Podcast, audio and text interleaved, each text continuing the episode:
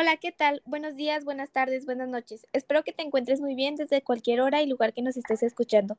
Hoy estoy acompañada de mi compañera Camila Carrera. Hola. Mi compañero Carlos Villalobos. Hola, ¿qué tal? Y por último, pero no menos importante, mi compañero Álvaro Sarabia. Hey, ¿qué tal? ¿Cómo se encuentran? Bueno, después de esta acogedora recibida, esperemos que nos, eh, con lo que nos interesa. ¿De qué hablaremos hoy?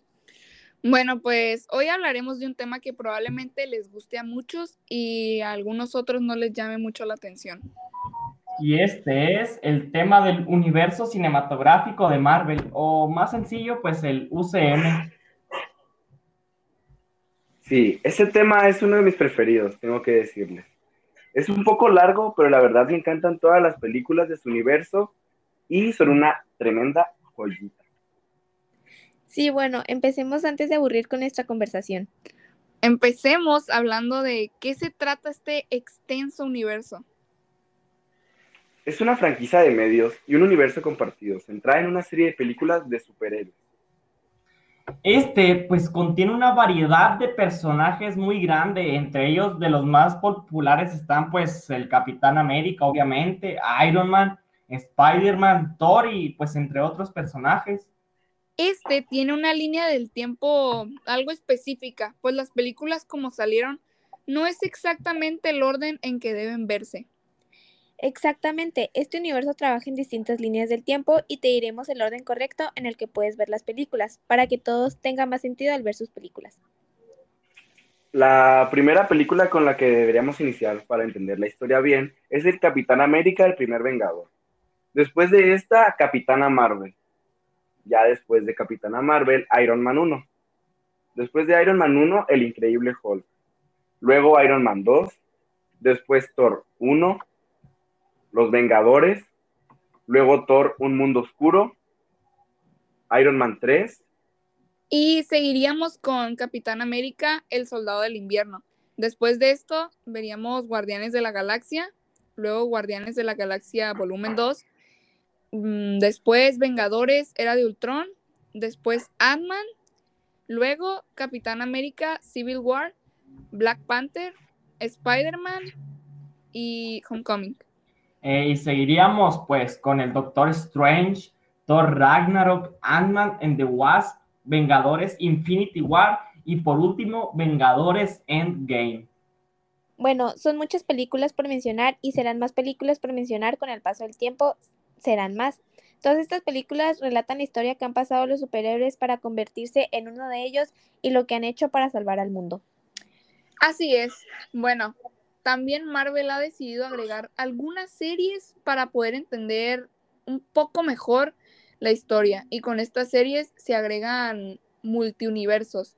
El UCM es algo complicado, pero después de investigar entenderás mejor las cosas. Esperamos no haberlos confundido mucho con lo que le acabamos de explicar. Bueno, pues también cabe decir que Spider-Man en este universo no se relata su historia como tal, pues porque Spider-Man ya ha tenido diferentes versiones de este y los productores, pues al agregar Spider-Man decidieron no contar su, su, historia de nuevo, pues sería pues muy repetitivo para los fanáticos. Debo aceptar que para mí la mejor versión de Spider-Man es Tom Holland y creo que muchos estarán de acuerdo conmigo. La verdad, yo estoy concuerdo contigo. A mí me gusta mucho esta versión. Yo la verdad no apoyo su idea. Para mí el mejor Spider-Man fue el que fue interpretado por Tobey Maguire, el cual hizo un excelente papel como Spider-Man. Excepto que Peter Parker a, a, nuestro queridísimo personaje, más que nada. Pues mira, qué, qué coincidencia Álvaro, yo también concuerdo contigo, compañero. Bueno, también Pero debo decir.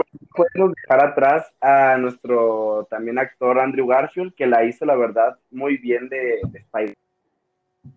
Bueno, también debo decir que Spider-Man no es completamente propiedad de Marvel, sino de Sony, es dueño, es, es dueño de sus derechos. Sí, bueno, dejemos eso de lado. Ahora hablaremos de quién inventó todo este hermoso universo y quién fue al que se le ocurrió tantas locas ideas. El el que inició con esto fue Stan Lee. Él nació el 28 de diciembre de 1992 y falleció el 2 de noviembre de 2018. Él fue el que inició todo y le dio mucha alegría a, muchos niños, adolescentes y, por qué no, también a los adultos, aunque aún lo sigue haciendo con su legado. Su muerte fue un gran impacto en el mundo, pero nos dejó grandes historias. A él, en su vida en las películas de sus personajes, le gustaba hacer estas. Esto quiere decir que aparecía cortos momentos dentro de las películas. Bueno, Radio Escuchas, esto ha sido todo por hoy. Esperamos que les haya encantado el tema de hoy. Recuerden que siempre leemos sus comentarios. Me despido, mi nombre es Jocelyn Barriga y en esta transmisión me acompañaron mis compañeros Carlos Villalobos, Camila Carrera y Álvaro Sarabia.